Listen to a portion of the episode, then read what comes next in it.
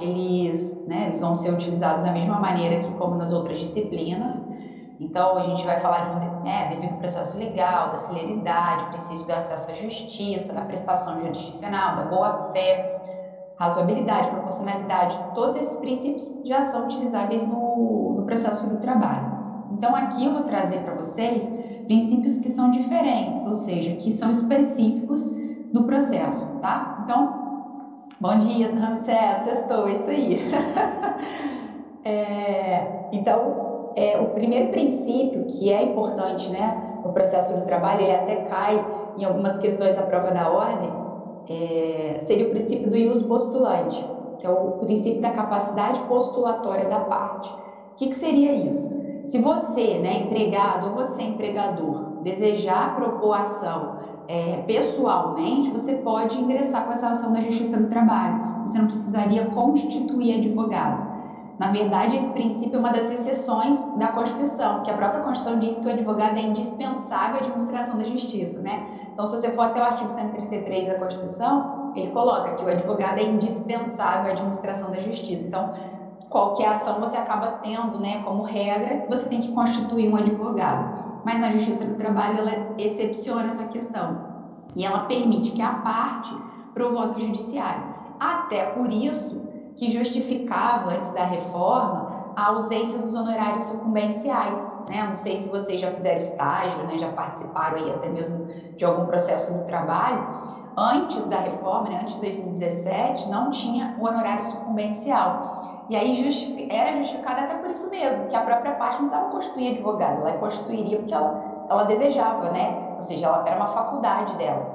E aí, nesse sentido, também era dispensado né, os honorários sucumbenciais, ou seja, a regra só previa os honorários para os sindicatos. Aí veio a reforma e trouxe os honorários, como né, a ideia do CPC, a partir do momento que você constitui um advogado, ele tem direito à sua verba sucumbencial no sucesso né, do processo.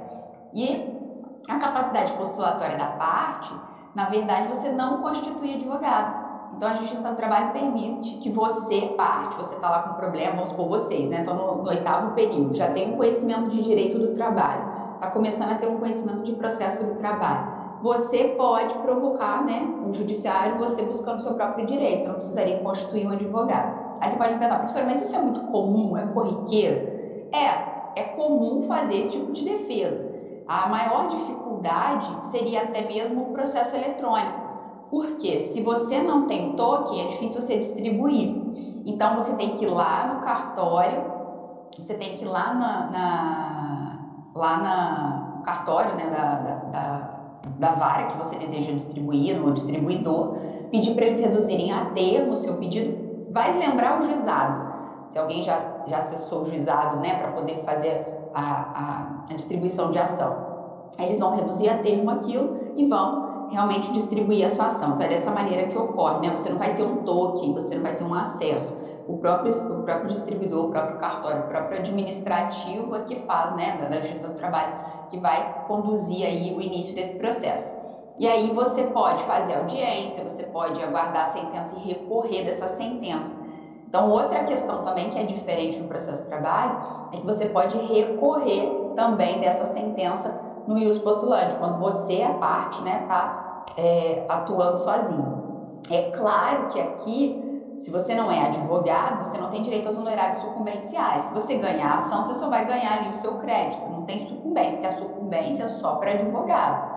Se você está decidindo né, não constituir um advogado, você está querendo o ius postulante, a capacidade postulatória de você postular sozinho, como parte, lógico que no final também não vai ter sucumbência para você receber se você ganhar. Lógico, se você perder o processo e a parte contrária tiver o advogado, você vai ter que pagar sim a sucumbência para a parte contrária. É, e aí, dentro dessa ideia né, da, da, da, busca pessoal pelos seus direitos, é, a lei, a própria, a própria entendimento da Justiça do Trabalho, né, no TST, considera que, que algumas situações não, algumas situações vai chegar um determinado ponto do processo que você vai ter que constituir o advogado. Quais seriam esses? Ação rescisória, a cautelar, mandado de segurança e se você estiver chegando na instância, na terceira instância, no caso no TST, porque até, os, até a segunda instância, né, a vara e o TRT, Tribunal Regional do Trabalho, você pode atuar sozinho. Chegando no TST, aí sim você vai ter que constituir um advogado. Então, é uma possibilidade para você ali resolver o seu problema e você invocar essa capacidade postulatória.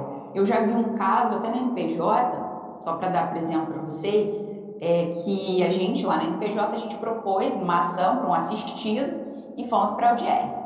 Quando eu cheguei na audiência, por incrível que pareça, o réu era um advogado, só que um advogado excluído dos quadros da OAB. Era um caso aí de Volta Redonda, né, que muita gente sabia da situação desse, desse ex-advogado, e ele era excluído dos quadros da ordem. E era a empresa dele que estava sendo acionada. Então ele chegou, sentou na audiência e fez toda a condução ali. Ou seja, ele não, ele não precisava de advogado para fazer a resposta dele, a defesa dele. Por que, que ele não precisava?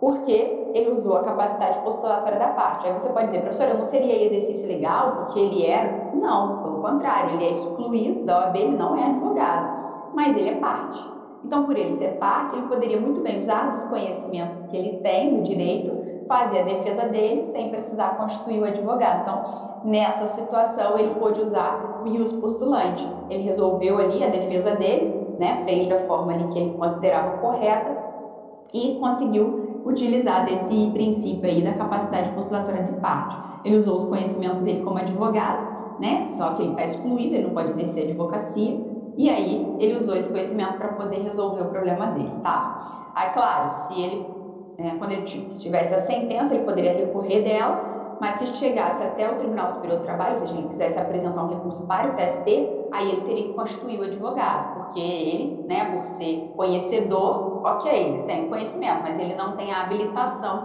para exercer a advocacia. Então, nesse caso, ele usaria o postulante dele até o TRT e depois ele teria que constituir um advogado.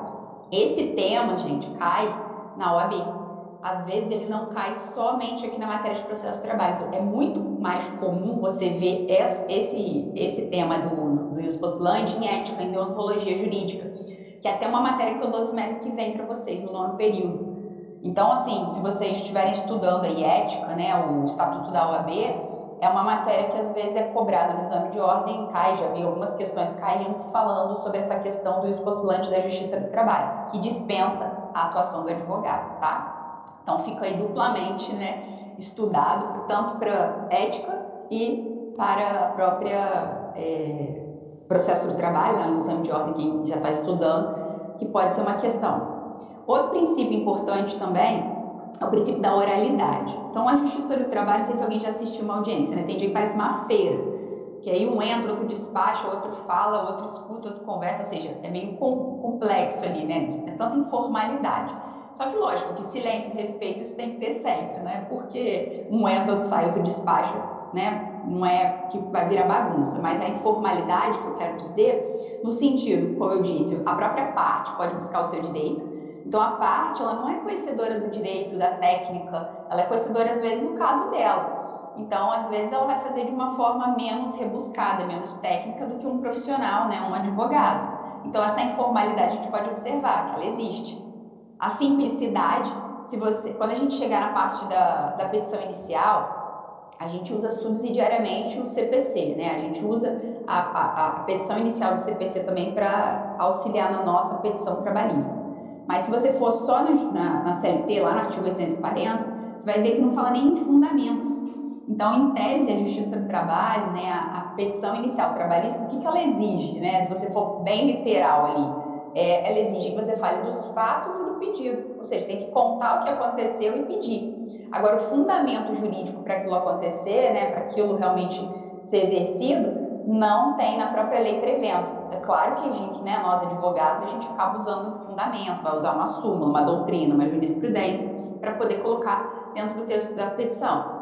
Mas, vamos dizer assim, bem, sendo literal, bem simples, isso não é exigido legalmente, tá?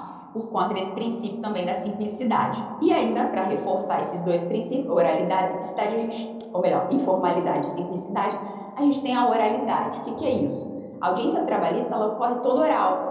Quando você faz a sua petição inicial, você distribuiu, né? E realmente, é, dificilmente ela vem oral. Você pode até fazê-la verbal, mas o cartório vai reduzir aquilo a termo para poder gerar um número e a outra parte, inclusive, ser citada.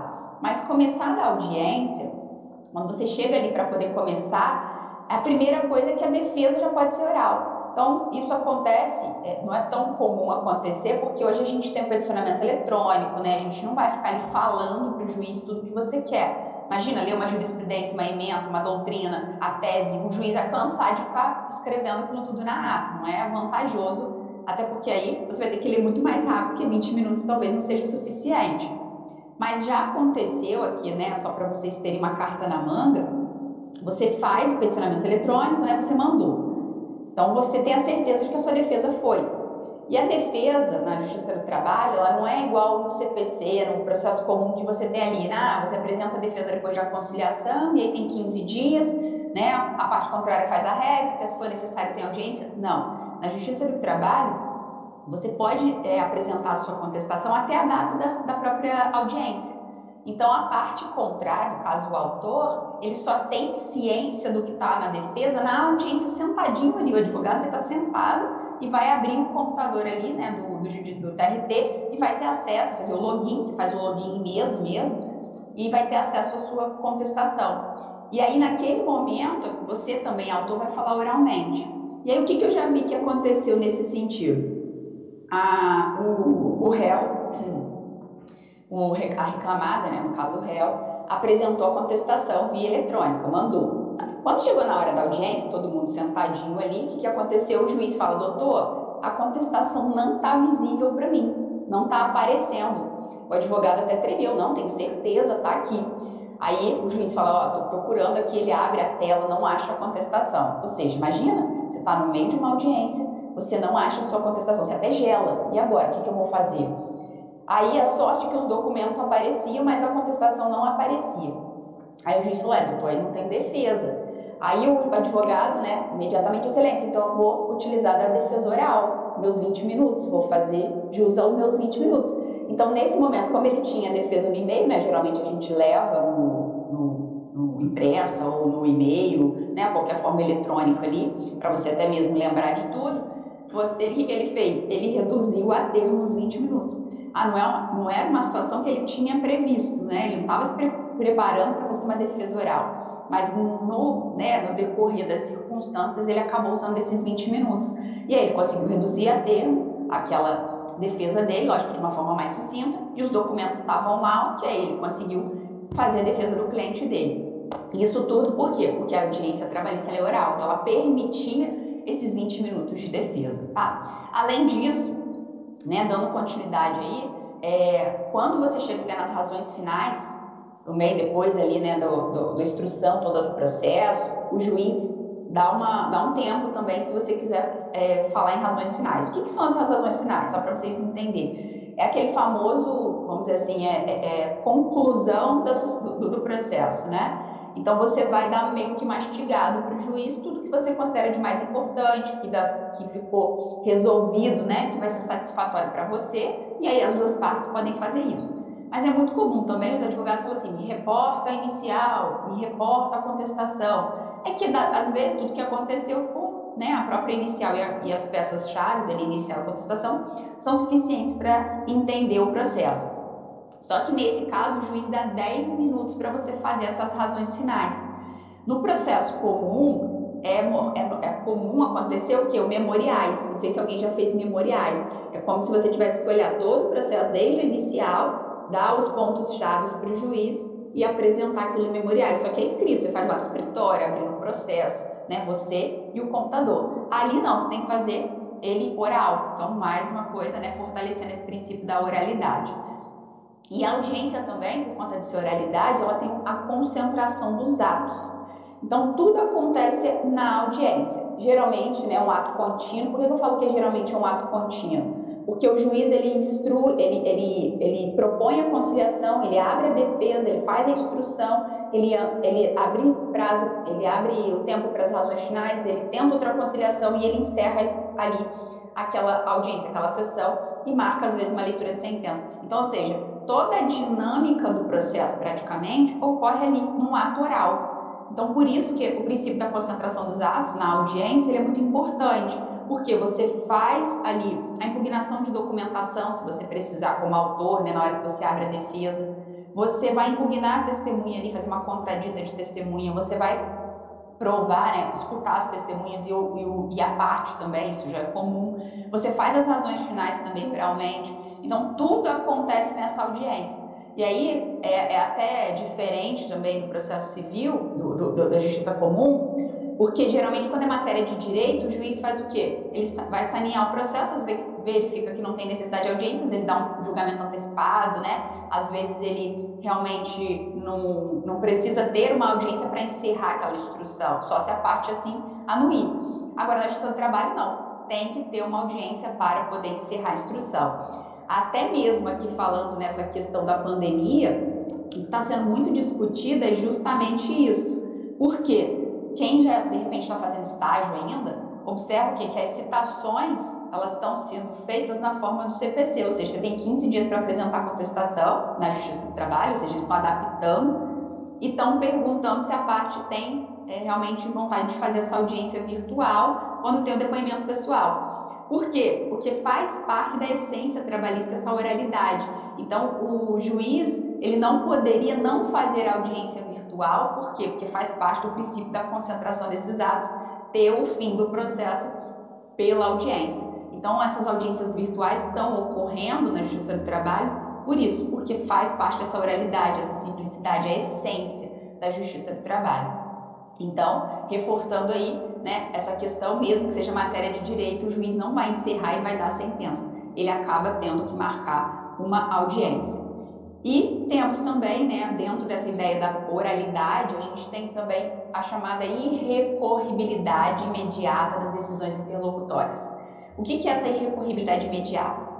No processo civil, no processo comum, quando você tem uma decisão interlocutória, você pode apresentar né, um incidente, você pode apresentar um recurso, que é o agravo de instrumento, para poder recorrer daquela decisão. Então, vou dar um exemplo para vocês. Vocês pedem uma tutela antecipada de urgência fez lá, distribuiu a inicial, tem uma tutela antecipada de urgência.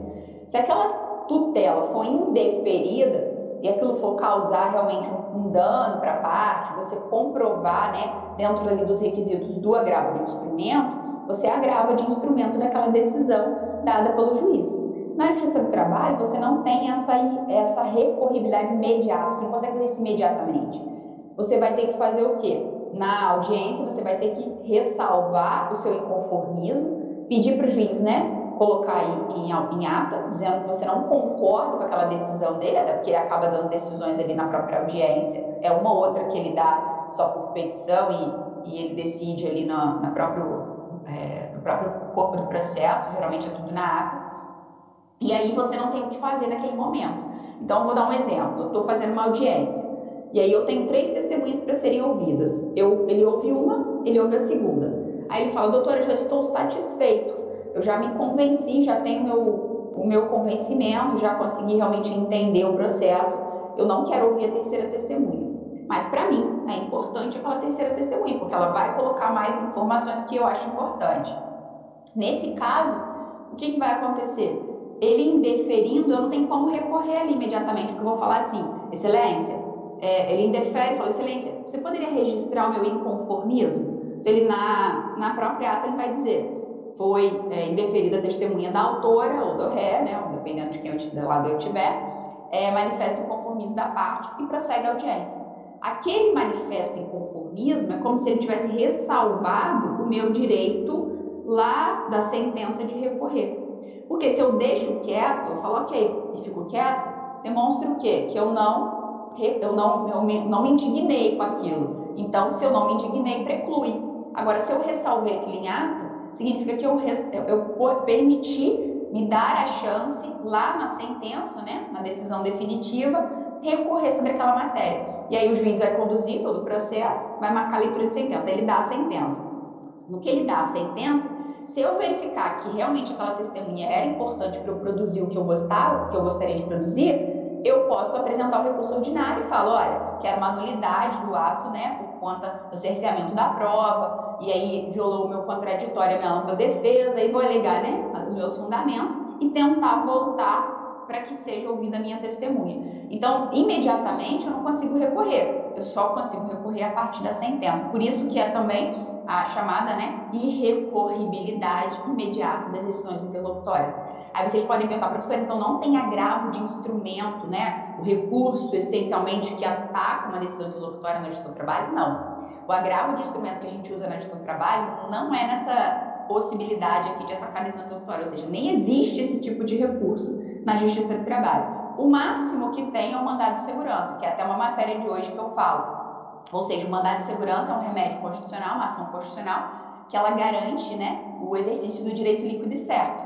E aí sim, se eu tiver um direito líquido e certo não sendo observado, aí eu poderia entrar com mandado de segurança. Mas observem que não é recurso, é uma medida processual para eu poder discutir o que eu tô, que realmente eu, eu, eu acredito. Então, o mandado de segurança não faz a vez do recurso, ok? É, esses princípios, gente, então, eles são da oralidade, tá? Outro princípio também é o poder instrutório do juiz. Na Justiça do Trabalho, a audiência é presidencialista.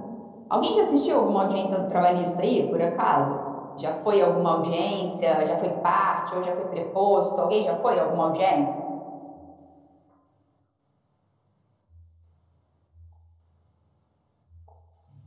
Já, o Ramsés falou que já. Aí, não sei se você observou, Ramsés, e aí quem foi também, você não faz a pergunta diretamente para a parte ou para a testemunha. Então, por exemplo, a Laís está lá na, na audiência, né? Ela é advogada e está lá junto com o cliente dela. Ela está fazendo pergunta para a parte ré, né? Ela está fazendo é, depoimento, está tá querendo inquirir a parte ré. Aí ela vai e pergunta: é, Eu gostaria de saber qual era a jornada de trabalho do réu, né? No caso do preposto. Né? Aí ela pergunta, ela não faz essa pergunta direto para o preposto, ela fala, excelência, gostaria de saber do depoente qual era a jornada de trabalho dele. Aí o juiz fala, pode responder. Aí ele responde. Aí se for testemunha, é, eu gostaria de saber se o senhor, se o, se o depoente, ele viu o dia do assédio, né? ele estava presente no dia do assédio. Aí o juiz fala, pode responder. Então significa o quê? Que o juiz, ele é presidencialista, ele é que faz, né, aquele elo ele, você não pergunta diretamente para a parte, você pergunta para o juiz, para o juiz perguntar para a parte. E o juiz também, ele pode fazer, ele, ele inquire, ele, ele investiga. Muitas das vezes, né, quando você começa uma audiência trabalhista, vocês vão observar que às vezes você chega e monta, né, mais ou menos um esqueminha, o que, que é parte controvertida do processo, o que está bem, né, em controvérsia, que você já provou prova documental. Então, você vai para a audiência preparando os pontos chaves que você tem que atacar. E às vezes você faz umas perguntas outras, né, para você lembrar direitinho ali na, na hora da audiência. Às vezes você chega na audiência, acontece do juiz fazer todas as perguntas ele mesmo. Você fala, vou ter que perguntar outras coisas. Então, às vezes você se prepara para a audiência, né? Ah, vou fazer essa, essa, essa pergunta. O juiz mata as três perguntas na primeira fala dele. Ou seja, ele também busca saber o processo, ele também inquire a parte. Então, quando a gente fala de depoimento pessoal, não é somente um depoimento pessoal, porque geralmente quando a gente fala depoimento é a parte contrária perguntando né, para a outra. No processo de trabalho, o próprio juiz ele, ele inquire, ele busca a verdade, né? aquela questão da primazia da realidade, a busca da verdade real. Isso tudo também é observado porque o juiz faz as, essas perguntas. Então, isso também está dentro desse princípio da oralidade. Tá? Então, necessariamente, ele pode esgotar todas essas perguntas ali na primeira primeiro momento da audiência, você vai ter que lembrar de outras perguntas para poder é, realmente responder. Então, gente, tem outros, tem outros, é, é, tem outras questões? Tem, só para vocês também entenderem. Quem faz audiência trabalhista às vezes sai indignado, né, não está tão acostumado, fala, nossa, o juiz parece que está sendo parcial, né, já deve ter ouvido falar assim, é, olha, se você não fizer esse acordo, minha mão é pesada, olha, se você não fizer esse acordo, você realmente pode levar uma, pena, levar uma sentença bem né, pesada. Ou então, olha, acho que a, a, a, a empregador realmente tem bem provas aqui, acho que é melhor fazer um acordo. Às vezes, da forma que o juiz fala, dá-me entender que ele é parcial. É lógico que alguns realmente beiram a isso. Mas a ideia da justiça do trabalho é que ele pode ser persuasivo.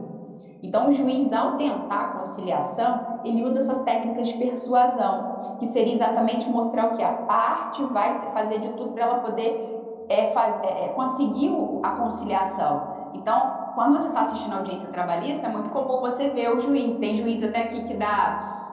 Se fizer acordo, eu começo com 10 mil, bem. Exatamente, exatamente. César, ele meio que te intimida. Então, a própria, a própria, própria lei permite essa técnica de persuasão do juiz, justamente para resolver a questão. E a conciliação né, é muito importante no processo do trabalho. Ela também, diante dessa oralidade, né, o princípio conciliatório, é um princípio importante. Por quê? A gente tem até duas tentativas de conciliação né, no procedimento ordinário para justamente proteger essa verba alimentar, que a gente está falando é do alimento, né? Ou seja, é, é o valor que alimenta uma família, que alimenta aquele indivíduo. Então, por isso a tentativa da conciliação é tão importante e permite que o julgador seja tão assim duro, né? E no final tem é, até a nossa tem uma juíza aqui, ela dá paçoquinha, ela dá bombom, justamente para poder é, é, ficar feliz pelaquela conciliação, que quando tem conciliação todo mundo sai feliz. Então aqui só para vocês observarem que são regras aí um pouco diferentes, né? do processo é, comum. Então, a partir de agora, gente, outros princípios eu vou falando no decorrer das aulas, né? Porque princípio é difícil esgotar tudo. Eu falei os mais, mais né, comuns, os que a gente mais discute, que a gente realmente precisa saber para se preparar para atuar na justiça do trabalho. Os outros, uma aula ou outra, né, a gente vai tocando no assunto, eu vou explicando. Então, nosso segundo tema, nosso próximo tema de hoje é a competência. Então, eu vou trabalhar com vocês três, três tipos de competência. Eu vou falar sobre a competência material, né, da Justiça do Trabalho, o assunto. Eu vou trabalhar sobre a competência territorial e a competência funcional. Só para fazer uma diferença entre as três aqui, rapidamente. É, eu tenho uma pessoa que procurou meu escritório dizendo que foi é, que sofreu trabalho escravo e queria uma rescisão indireta. Né? Todo mundo sabe que é uma rescisão indireta? Todo mundo sabe que é uma rescisão indireta? Uma dispensa, né? uma, uma possibilidade de dispensa por rescisão indireta? Alguém sabe? Não? A gente tem, dentro das dispensas do, da Justiça do Trabalho, a gente tem o pedido de demissão, que é um ato de vontade do empregado, ou seja, ele pede para sair, ele tem algum, né, ele perde alguns direitos. Eu tenho o pedido, é, eu tenho a dispensa, né, sem justa causa, que é um ato do empregador, que ele despede você não precisa motivar, ele fala, ó, não quero mais seu trabalho, ele tem que pagar tudo, né? Indenização da multa de 40%, aviso prévio, ele te paga alguns valores por isso. Eu tenho a dispensa por justa causa, que é aquela dispensa que realmente você também, você causou dano à empresa, você cometeu uma falta grave, você faltou por 60 dias, você cometeu um desleixo no trabalho, enfim, você, fal, você cometeu uma falta grave e ele te manda embora por justa causa. Eu tenho a dispensa agora por força maior, né, que é essa aí que está sendo utilizada também na pandemia, por conta da extinção dos estabelecimentos. Eu tenho a culpa recíproca, que é quando as duas partes ali resolvem né, é, é, terminar a relação. Tenho o acordo, quero finalizar a relação fazendo acordo, eu abro mão de 20% da minha, do meu fundo de garantia. E tenho a rescisão indireta, que é a que eu quero chegar né, com vocês. O que, que seria essa rescisão indireta? É quando o empregado dá justa causa no empregador. Então seria o quê? eu, empregada, estou observando que o meu chefe, o meu, o meu empregador, não está cumprindo com as regras do trabalho. Exemplo, está atrasando meu salário, vou estar tá há dois meses sem pagar meu salário, o fundo de garantia não está pago, ele não está observando as regras de segurança do trabalho, higiene do trabalho, igual agora na pandemia, né? Vamos supor que eu estivesse trabalhando num local que seja realmente meio. Eu estou, submetida a um risco né, de, de contaminação e o meu empregador não está me dando os equipamentos isso tudo faz com que eu provoque o judiciário a dizer que aquele empregador não está seguindo a lei. Então, eu estou dando uma justa causa, estou querendo dar uma justa causa no meu empregador. Então, a rescisão indireta é essa. Eu não estou pedindo demissão, eu estou querendo provar que o meu empregador está agindo errado. E por ele estar agindo errado, eu quero sair da empresa. E aí, a rescisão indireta, geralmente você entra com ela quando você ainda está trabalhando para não ser convertido em pedido de demissão, para você tentar realmente provar isso pela justiça. Porque se você não prova, ela é convertida em pedido de demissão. Então, nesse meu cliente, né, para chegar aqui a ideia do cliente, ele entra no meu escritório falando que ele fez trabalho escravo e ele quer uma rescisão indireta. E aí ele pede para você, olha, eu quero até o penal, se for o caso, eu quero a esfera penal. Então, eu quero realmente ter a persecução penal nesse caso, eu quero todos os meus direitos trabalhistas, eu quero dano moral. Ele pede tudo para você. Então, primeira informação que ele te dá é essa. Segunda informação que ele te dá, ele fala o seguinte: olha, eu fui contratado em São Paulo, mas eu sempre trabalhei no Rio, mas eu sou de Volta Redonda. Então, olha só, ele te dá três cidades diferentes. Ele foi contratado, ele mora em Volta Redonda, ele foi contratado no Rio de Janeiro, ele trabalha no Rio de Janeiro, mas ele foi contratado em São Paulo. Ele te dá três informações.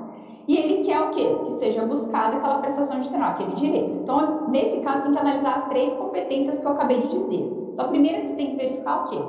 Que ele te passou, o mérito, para saber onde você vai entrar com a ação. Você vai ter que explicar o que para ele? Olha, seu fulano, com relação ao seu trabalho escravo, a rescisão indireta, perfeitamente, a gente vai poder entrar na Justiça do Trabalho aqui, né? Então, eu vou pedir essa essa prova, a gente vai tentar receber aqui o aviso prévio, 13 terceiro, a multa de 40%, por isso, por isso, por isso, por isso. Então, eu entro na Justiça do Trabalho. Então, eu já estou mostrando para ele o que? A competência da Justiça, né, que vai analisar essa questão.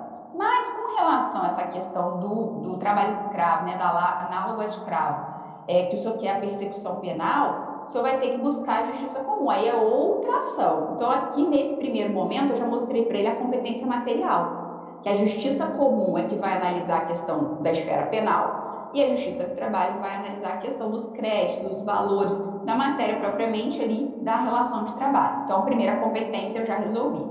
Segunda questão que eu vou ter que falar para ele: olha, o senhor deu três cidades para mim. O senhor mora em Volta Redonda, o senhor trabalhou no Rio, o senhor foi contratado em São Paulo. Então, pela regra, a competência territorial, né, ela em razão do lugar, é que o senhor trabalhou efetivamente. Então, apesar de o senhor morar em Volta Redonda, apesar de o senhor ter sido contratado em São Paulo, o local onde você realizou o seu trabalho, desenvolveu o seu trabalho, é que determina o local da competência.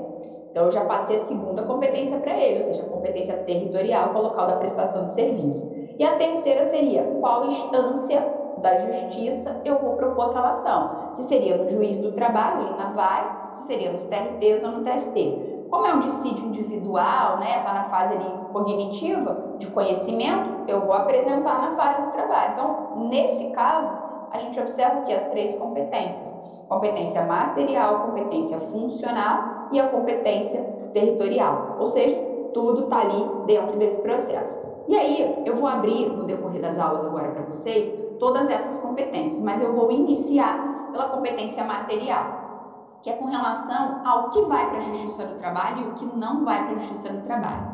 Então, o artigo 114 da Constituição, né, a gente vai ter que buscar, porque quando a gente fala de competência, e tem a ver com o juiz natural, tem a ver com a própria justiça, a gente tem que ir na Constituição.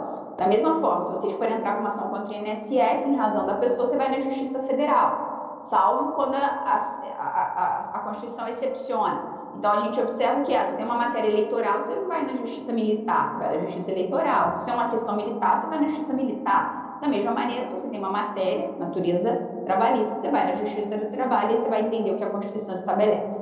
Com a emenda constitucional 45 de 2004, desde 2004, isso ampliou.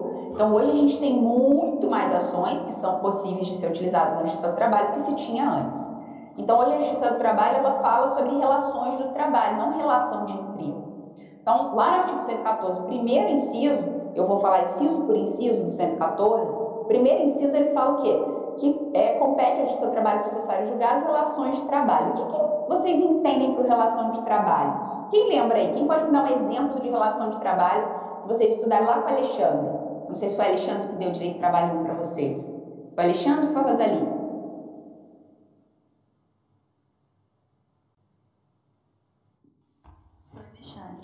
Alexandre, alguém lembra uma relação de trabalho? Alguém lembra? O que seria uma relação de trabalho? Alguém dá um exemplo? Alguém consegue? Assim, lembrar?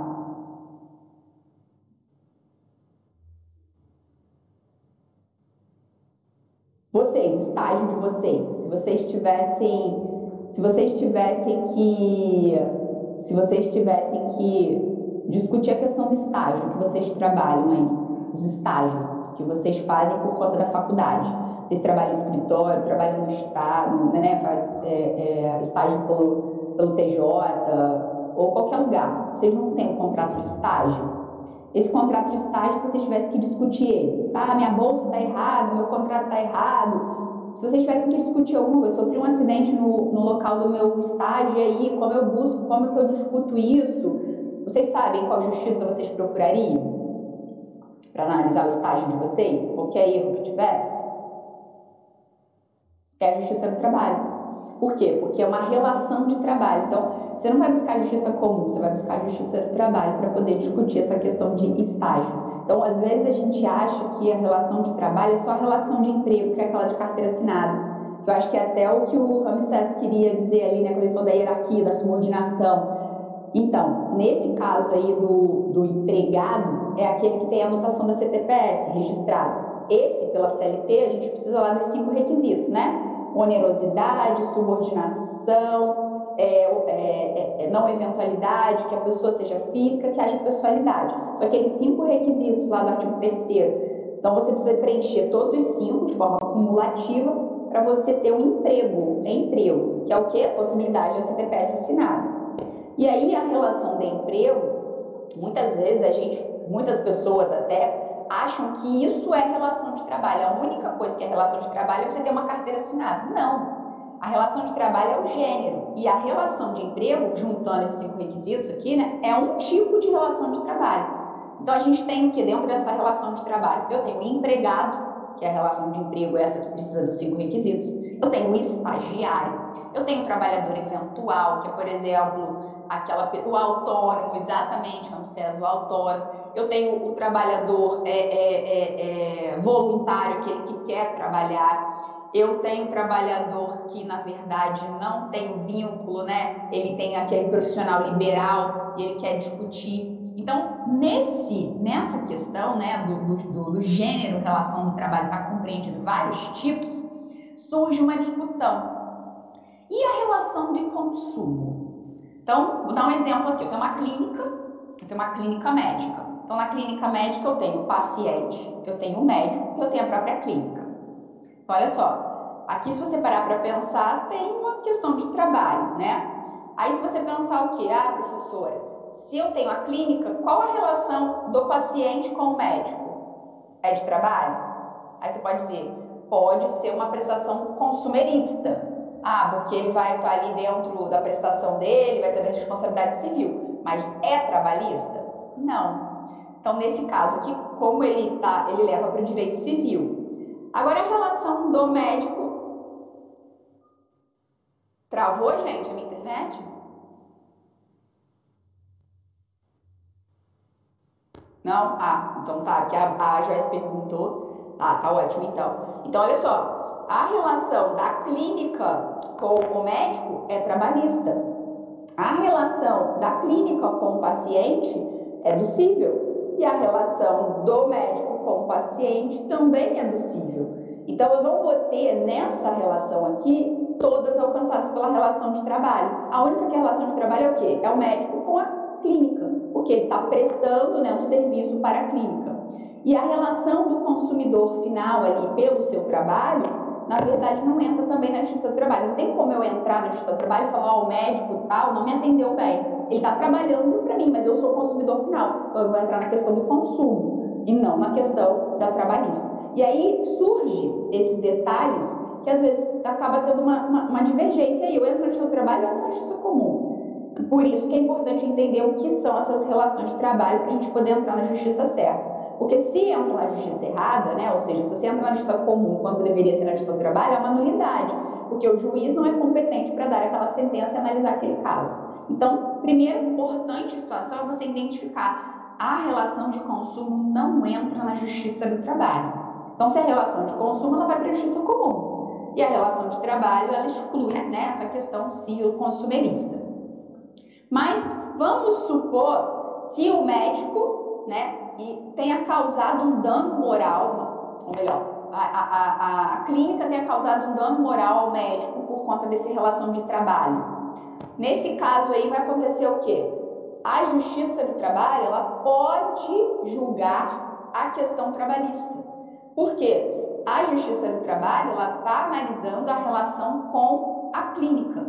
Só que a base do pedido é civil. Então, ou seja, o médico está pedindo um dano moral em face do seu empregador. Aí você pode dizer, professora, mas isso não seria na justiça comum? Não, isso seria na justiça trabalho. Tá, mas eu falo mais isso à frente, aí é só para vocês entenderem essa questão da relação de trabalho, que eu tenho o, o inciso específico disso aí na Constituição.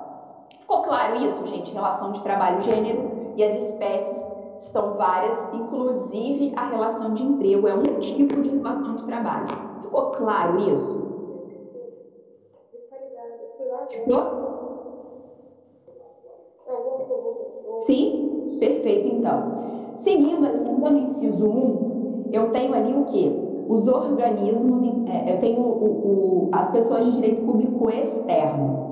Então, quem são as pessoas de direito público externo? Então, no inciso 1 do artigo 114, ele fala relações de trabalho, pessoas jurídicas de direito público externo. Então, eu tenho as pessoas do direito internacional, né? Eu tenho ali os estados estrangeiros, eu tenho os organismos internacionais. Aí, vamos supor, a Ana trabalha na ONU e a Jéssica trabalha na Embaixada Americana. Então, olha só, está numa situação aqui. A Ana trabalha na ONU. Então a Ana está lá trabalhando na ONU, né? Começou a pandemia, essa confusão. Ela fala assim: Fernanda, eu estou com um problema. Eu diga, Ana, eu não estou recebendo meu salário, estou tendo atraso, estou tendo hora extra, está tudo confuso. As, as minhas verbas trabalhistas, né, os meus direitos não estão sendo observados. O que, que eu faço? Ela fala: Pois é, Ana. Quando a gente tem a questão né, dos organismos internacionais, no caso da ONU, a gente vai ter que verificar se tem alguma renúncia a essa imunidade brasileira. Ou seja, essa renúncia no caso de permitir a, a, a, a jurisdição brasileira analisar o seu caso. Porque, via de regra, a, os organismos internacionais eles são absolutamente imunes à jurisdição brasileira.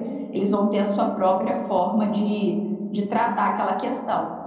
E aí a Ana vai ficar numa situação complicada, então eu vou ter que fazer o quê? Eu falei, pois é, você vai ter que ver o estatuto, o regulamento lá, que prevê a sua forma de contratação, porque a Justiça do Trabalho, né, ela não poderia alcançar a sua prestação jurisdicional justamente por conta da imunidade absoluta dos organismos internacionais, que assim se entende a, a, a jurisprudência trabalhista.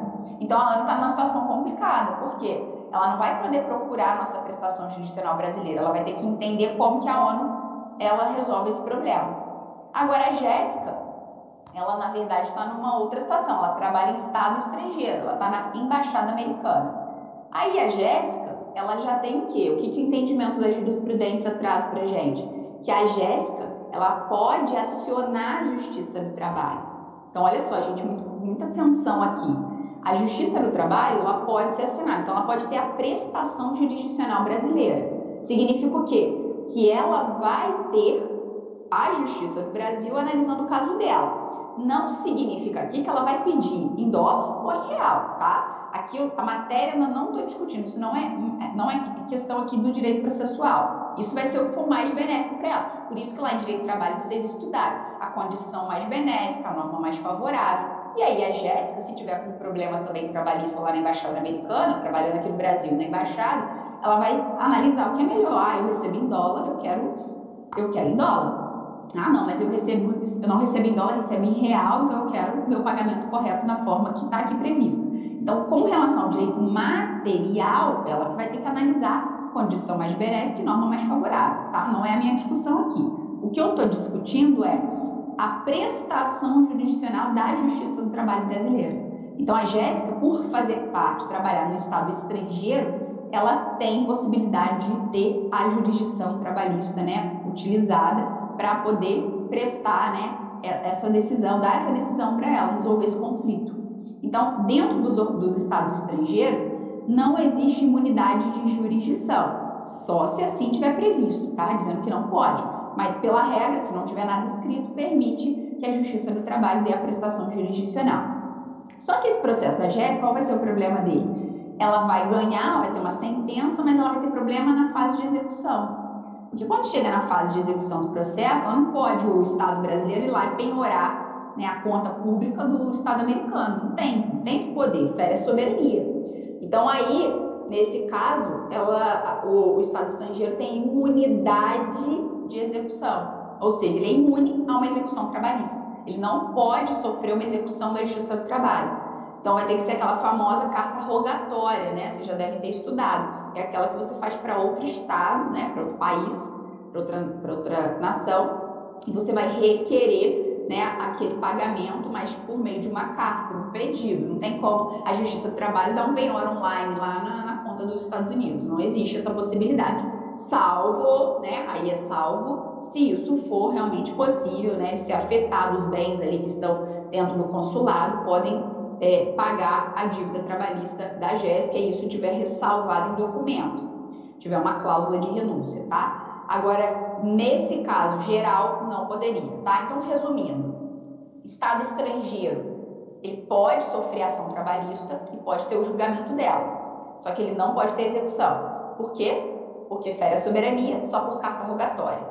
Organismo internacional, a ONU, a OIT, os organismos todos, a OMS, todos aí, são organismos internacionais, eles possuem imunidade absoluta. Então, o Justiça do Trabalho pode nem tocar nesse assunto. Ou seja, só se tiver uma renúncia, uma cláusula de renúncia, e aí sim a Justiça do Trabalho poderia, tá? Então, o, o, o inciso 1 está dizendo exatamente sobre isso. E aí eu trouxe para vocês nos slides, tá lá, tá as decisões, estão a OJ, tudo para vocês acompanharem. Em seguida, no próprio artigo 1 a gente fala da administração pública. Isso é uma situação bem comum, bem aí realmente debatida dentro da Justiça do Trabalho e da própria Justiça Comum. Por quê? Quando veio a emenda constitucional, ela disse o quê? Que as questões de trabalho da administração pública direta e indireta seriam solucionadas pela Justiça do Trabalho. Então, o que, que a princípio trouxe para a gente? Que se você for um estatutário, você teria a Justiça do Trabalho para resolver. Se você fosse um comissionado, seria a Justiça do Trabalho que iria resolver. Se você fosse um empregado público, seria a Justiça do Trabalho que iria resolver. E aí o STF né, reinterpretou isso em 2006 e afastou toda a possibilidade da administração pública, dos contratos da administração pública, direta e indireta, serem tratados pela Justiça do Trabalho. E aí ele fracionou isso. O que, que ele colocou? Se for um contrato seletista, ou seja, base na CLT, é Justiça do Trabalho. Se for estatutário ou qualquer outro, né, aquele temporário, aquele que vai utilizar as bases próprias da administração pública, vai ser da Justiça Comum. Então, hoje, às vezes, é, eu vejo isso até como professora de trabalho, é muito comum um aluno chega assim, professora, minha esposa, ela é secretária do, de uma função lá municipal. E aí ela tá com um probleminha que foi, ela foi deslocada para tal lugar, ela tá com dúvida se ela pode, não pode, o pessoal da saúde também pergunta. A primeira coisa que eu falo, ela é o quê? Ela é empregada, ela é estatutária? Ah, não, ela tem um concurso lá estatutária, não é carteira assinada, não. Aí eu já elimino a justiça do trabalho. Falar, então, ó, essa questão aqui você vai ter que ler o estatuto, verificar quais são as regras. Algumas questões eles utilizam até a CLT, mas você tem que ler o estatuto. E quem vai analisar essa questão, por ser municipal, vai ser a Justiça Comum Estadual. Então você vai ter que acionar a Justiça é, Comum, né, o Estado, TJ, para você analisar esse ponto. Aí vem um outro e fala assim: ah, não, mas eu trabalho na Caixa, na Caixa Econômica, e lá eu sou empregado público. Perfeito? Opa, já é justiça do trabalho. Eu tenho uma relação seletista. Fez concurso, né? Mesma forma de ingresso na administração pública, concurso, mas a forma de contratação é o quê? Carteira assinada. Tem FGTS, tudo que a CLT regulamenta. Então, olha só, são dois tipos de relações. Uma estatutária e outra seletista. O que dá mais dúvida nisso, gente, é o comissionado. Por quê? O comissionado, às vezes, é uma bagunça. Você tem que ir pesquisando, vai ter que ir perguntando pro seu cliente. Ah, mas você faz isso? Você faz aquilo outro? Ah, não. E aí você vai entender como que é o comissionado. Porque às vezes existe o comissionado que é estatutário, às vezes o comissionado que é seletista. Então, esse você vai ter que apurar mais para você saber qual que é, tá? Então, a regra ficou essa. Justiça do trabalho, quando é seletista, e justiça comum, a comum federal, quando é o servidor federal, e a comum estadual quando é municipal ou do próprio estado, tá? E aí divide dessa maneira. E aí, o que, que a gente tem desse tema de administração pública? Eu vou até adiantar porque eu vou falar de greve, eu já entro nas duas aqui. É, recentemente, né, ficou, ficou decidido dessa maneira, é, só que recentemente teve uma repercussão geral, em 2017, no STF, por meio de um recurso extraordinário falando sobre uma greve abusiva de um servidor federal. E aí, o que, que o STF trouxe de novo? O STF fez um tema de repercussão geral, né? a gente sabe que né, a questão, o, a, o tema da repercussão geral, né, ele vai atingir a todos, mas ao mesmo tempo é, é, é, é, o caso concreto, aquela questão do recurso extraordinário, o controle de constitucionalidade que pode estar havendo, mas no caso concreto, não é possibilidade do erga omnes no sentido vinculante, até que ponto né, a gente vai conseguir adotar aí a, exatamente a tese. Mas é essa que tem a gente do Supremo, que ele considerou que a até a, a, a, a greve abusiva do seletista é da justiça comum. Então, olha a confusão que começou a fazer a partir de 2017. Então, vamos colocar né, dentro do que eu encaixei para vocês.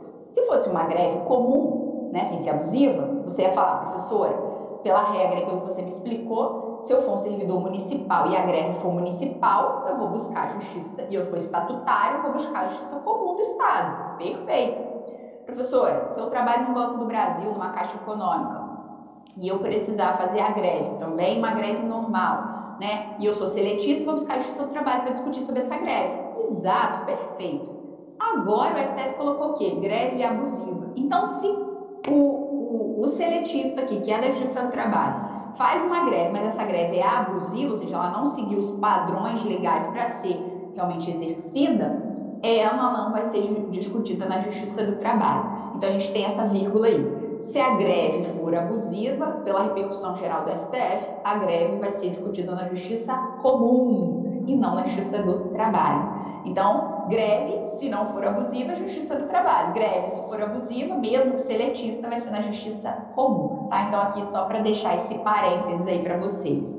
Então, dentro aí do, da questão, né, da, da administração pública, a gente vai estar tá verificando o tipo de contrato para poder dizer para onde vai esse processo. Ok? Alguma dúvida, gente, até aqui? Para eu seguir para o inciso 2? Tudo certo? Posso seguir? O inciso 2? Aproveitar e continuar nessa questão do direito de greve? Tudo certo, professora. Então, maravilha. Continuando o inciso 2 agora, falando ainda também do direito de greve, já que eu já dei uma engajada, outra questão aqui que é peculiar, que às vezes vocês podem falar, professora, como assim? Mas também justiça do trabalho. Quando a gente tem ações de greve, a gente muitas das vezes entra no direito possessório. Então, por exemplo, eu tenho a posse do meu local de trabalho. Então, quando eu estou lá na salinha da UGB, eu tenho aquela cadeirinha, aquela mesinha ali, o quadro. Quando eu estou ali fazendo o meu trabalho, eu tenho posse sobre aquilo, não tenho propriedade. Mas eu sou possuidora. Vocês já devem ter direitos reais aí, né? Então, eu sou possuidora daquilo não tem a propriedade, a partir do momento que entrou outro professor, ele que vai ter a posse.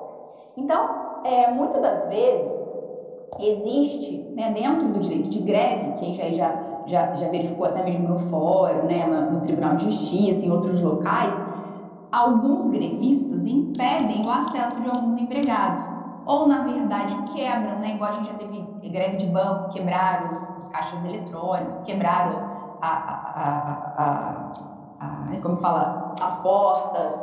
Então a gente viu, já verificou que algumas greves elas são tão assim é, agressivas que elas acabam dando um prejuízo, né? E aí o que, que o STF a princípio começou a discutir? Se eu estou numa greve, né? Eu estou exercendo greve, todo mundo tem direito à greve, sem problema nenhum. Só que se essa greve extrapolar o meu direito de posse, eu, Fernanda, não sou obrigada a aderir à greve, eu quero continuar trabalhando. Então eu não posso possuir meu local de trabalho, não posso ir até o meu local de trabalho. E aí nisso começou -se a discutir onde seria, né, qual justiça seria a justiça para poder analisar esse meu direito possessório. E aí vocês já estudaram reintegração de posse, manutenção da posse, interdito proibitório, a próprio dano, né, por eu não ter conseguido chegar ao meu local de trabalho. E aí começou a discutir onde seria a, a, a, a justiça. Ah, mas o direito possessório é do direito civil, como é que eu vou julgar essa justiça do trabalho? Ah, mas aqui a relação é de trabalho. O próprio inciso 1 diz que a relação de trabalho é da justiça do trabalho. E aí tem uma súmula vinculante. Ou seja, o STF criou né, o entendimento, vinculou, dizendo que as ações possessórias são da justiça do trabalho quando estiverem envolvidas no direito de greve. Então, se você tiver, geralmente quando você advoga para a empresa, você pode passar por uma situação dessa. Dificilmente o empregado entra, né, invocando um direito de posse. Geralmente é o próprio empregador que está tendo problema né, de manter a sua posse ou reintegrar, porque às vezes os empregados tomaram. Algumas questões assim, como até dos bancos, e aí é necessário entrar com essa ação. E aí onde você vai entrar com essa ação? Na Justiça do Trabalho. Por quê? A ideia é relação de trabalho, é o empregador, é o próprio empregado que está tentando manter a posse do seu local, a posse do seu trabalho, exercício dele. Então, se você tiver uma ação possessória, né, uma matéria possessória dentro de um direito de greve, você vai acionar a Justiça do Trabalho para a Justiça do Trabalho solucionar essa questão. Aí parece ser estranho, né? Mas a súmula vinculante diz exatamente isso. Ó. A Justiça do Trabalho, deixa ela separada até aqui para ler para vocês. A Justiça do Trabalho é competente para processar e julgar as ações, a ação possessória ajuizada em decorrência do exercício do direito de greve pelos trabalhadores da iniciativa privada. Ou seja, você vai pegar o direito civil, porque propriedade é muito civil, né? A gente estuda muito dentro do direito civil. Você vai levar isso para o direito do trabalho, para o processo do trabalho. Então, é possível sim esse diálogo. Então, sempre quando vocês tiverem dúvida, gente, entendam a relação daquele cliente. Porque às vezes você chega numa situação dessa no seu escritório, você vai falar, pô, reintegração de posse eu vou jogar no civil, no TJ, né? Às vezes no óbvio você vai colocar, vai distribuir. Mas você vai falar, peraí, mas essa ação possessória, ela tá vindo de quê? De uma relação de trabalho. Então, deixa eu reanalisar esse caso, ok? Então, aí temos também as ações possessórias. As ações sindicais, tá? Já estou indo para o fim, tá, gente? As ações sindicais, então, é, qualquer matéria também que verse sobre sindicato é da Justiça do Trabalho. Então, vamos supor, você, no início da reforma, os empregados tinham que dizer que não queria, que, que queriam a contribuição sindical. Então, olha, eu, eu aceito, né? Sou é, integrar, fazer parte do, do, sindicato, aceitando a contribuição sindical. Então, você tinha a contribuição é, descontada do seu salário pela reforma diz que é facultativo, né? Ela tirou aquela questão compulsória. E aí aconteceu de muitos sindicatos continuarem descontando aquele valor, ou justamente não respeitando o que a lei disse. Aí você, né, pegar o seu contra-cheque e falar, peraí, eu não aceitei esse, essa contribuição não, então eu quero esse valor de volta. Então, se você tivesse que acionar o sindicato para poder ver isso daí, você teria que entrar na Justiça do Trabalho, tá? Outra questão. O direito do trabalho, ele diz que os sindicatos eles vão ter uma, uma base territorial específica para poder ajudar aquela categoria, né, atuar em favor daquela categoria. Então a gente deve, já deve, vocês já devem ter visto, tem um sindicato do comércio de Barra Mansa, de Volta Redonda, de Resende. Então o sindicato do comércio às vezes é, ele é um pouco maior, é, estende a duas cidades. A base territorial nunca vai ter uma, uma, dois sindicatos na mesma base territorial, justamente porque a, justiça, é, a própria Constituição impede isso. E aí, se tivesse, o que, que, vai acontecer? Uma briga, ah, quem entrou primeiro, quem não é? Essa briga, esse conflito, quem vai decidir? A própria Justiça do Trabalho. Então, esses conflitos, seja entre sindicatos, seja entre empregado e o sindicato, seja entre empregador e o sindicato, vai ser resolvido pela Justiça do Trabalho, tá? A Constituição também assim previu. Mas é claro, né, gente, se o sindicato estiver trocando o piso dele, né, pintando, ou trocando piso, ele comprou o piso, veio com defeito, é na justiça comum, né? Que é consumo. Aqui é mesmo só se tiver uma relação de trabalho nessa relação de sindicato, tá? Não é só porque a pessoa, sindicato, necessariamente tudo vai para a justiça do trabalho. É só para também analisar o que, que é. Só a piso do sindicato, piso é consumo, tá? Só para fazer essa relação. E os remédios constitucionais. Também, né, no inciso 4, trouxe os remédios constitucionais, e aí sim é o último tópico que eu tenho para falar para vocês. Os remédios são o mandado de segurança, o habeas corpus e o habeas data. Todos esses três remédios são possíveis de ser utilizados na Justiça do Trabalho. O mandado de segurança, como eu já coloquei para vocês, quando eu não tenho a possibilidade de discutir aquela decisão interlocutória, né, recorrer dela, melhor dizendo, eu posso apresentar um mandado de segurança para garantir meu direito líquido e certo. Então, é uma situação de você impetrar mandado de segurança de uma tutela, por exemplo, antecipada de urgência. Você apresenta um mandado, né, impetra, e você consegue ter o seu direito líquido e certo. O habeas é aquele que vai verificar a alteração, dos, das, é, alteração retificação de, forma, é, de dados, é, informações. Então, vamos supor que eu, Fernanda, queira ir lá no Ministério da Economia, né, e, ou no Ministério do Trabalho, pedir um ofício com todas as empresas mal pagadoras ou que estão sofrendo processo de fiscalização. Eu quero esse ofício, eu estou fazendo, né, assim, eu quero pesquisar, alguma coisa assim. E essas informações são, me são negadas, né? Dependendo por um motivo, me são negadas. Até porque não tem nenhum sigilo nem nada, eles são negadas. O que eu poderia fazer? Apresentar um habeas porque eu quero ter acesso àquelas informações. É, vamos supor também que o, o, a empresa foi inserida como uma mal pagadora, mas né, ao contrário, a empresa foi inserida como uma mal pagadora, mas ela não é mal pagadora. Ou seja, ela não, pelo contrário, ela não tem nenhuma certidão negativa, é, uma certidão positiva. Ela nunca nem foi acionada no Justiça do Trabalho. Ela vai ter que retificar esse dado de mal pagador. Então, ela entra no Justiça do Trabalho com habeas data. Então, habeas data ele pode ser utilizado nesse sentido, de obter informações, retificar dados, tá? Ele é possível. E eu deixei por último o HC, que você discute, né? Muito HC, porque geralmente o HC você usa na esfera penal. É muito mais comum você utilizar um habeas corpus, né? por conta do direito de ir e vir dentro da esfera penal do que propriamente na esfera civil, aí entendendo aqui a trabalhista. Mas existe um caso comum clássico, que é a prisão do depositário infiel, que é, permitida, que é permitida constitucionalmente, né, até a súmula vinculante, que seria o, o depositário infiel. E isso foi isso também foi alcançado na Justiça do Trabalho. Então é muito comum a gente ver o HC na Justiça do Trabalho se for preso o depositário infiel. Mas aí você pode falar, professora, mas não tem a súmula vinculante, 25? Não é recurso, Léo, não é. É para garantir direito líquido e certo. Perfeito. O mandado de segurança não entra como recurso. Ele entra como uma medida processual para poder é, defender direito líquido e certo. Porque recurso não tem nenhum para atacar a decisão interlocutória na Justiça do Trabalho, imediatamente, tá? Ok?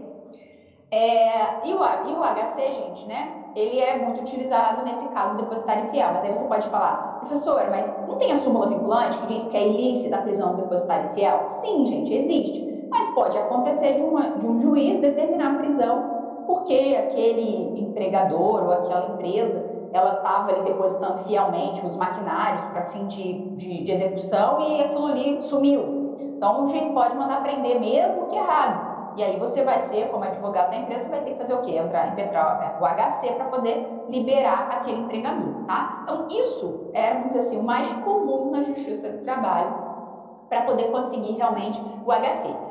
Mas aí eu deixei para vocês, depois vocês leem, é uma questão do direito desportivo, do futebol mesmo, tá? é, um jogador de futebol que ele estava pedindo a rescisão indireta do clube dele de futebol e ele entrou com HC, né? A rescisão indireta que eu já expliquei até. Ele entrou com HC porque o clube não estava querendo liberar ele para fazer nova contratação. Então estava impedindo o direito de ir e vir dele. Ou seja, pô, se eu quero sair desse clube, o juiz já determinou que eu saio, o clube não está deixando eu sair, que vai me, vai me penalizar, então, o que, que esse HC serviu na, na, na Justiça do Trabalho para atender esse jogador de futebol? A liberdade pela rescisão indireta de ir para outro clube.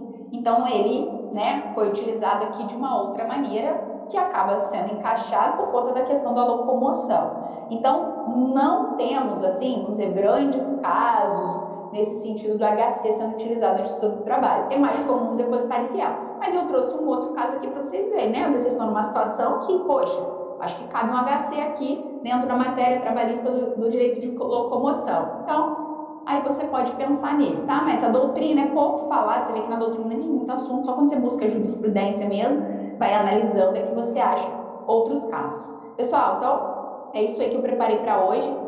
Na próxima aula eu falo de conflito de competência e entro na questão da, do dano moral, dano material, da pensão vitalícia na né, do trabalho, do acidente de trabalho, até falando da questão da pandemia e do nexo causal. Então, a próxima aula vai ser bem atual, né, do que a gente viu aí do, das ações diretas de inconstitucionalidade do STF. Vou falar bastante de, de pandemia, né, e o, e o, direito do trabalho e o processo do trabalho. Então, na próxima aula, façam um esforço para todos estarem presentes, tá bom? Então, por hoje é só. Alguma dúvida, alguma pergunta?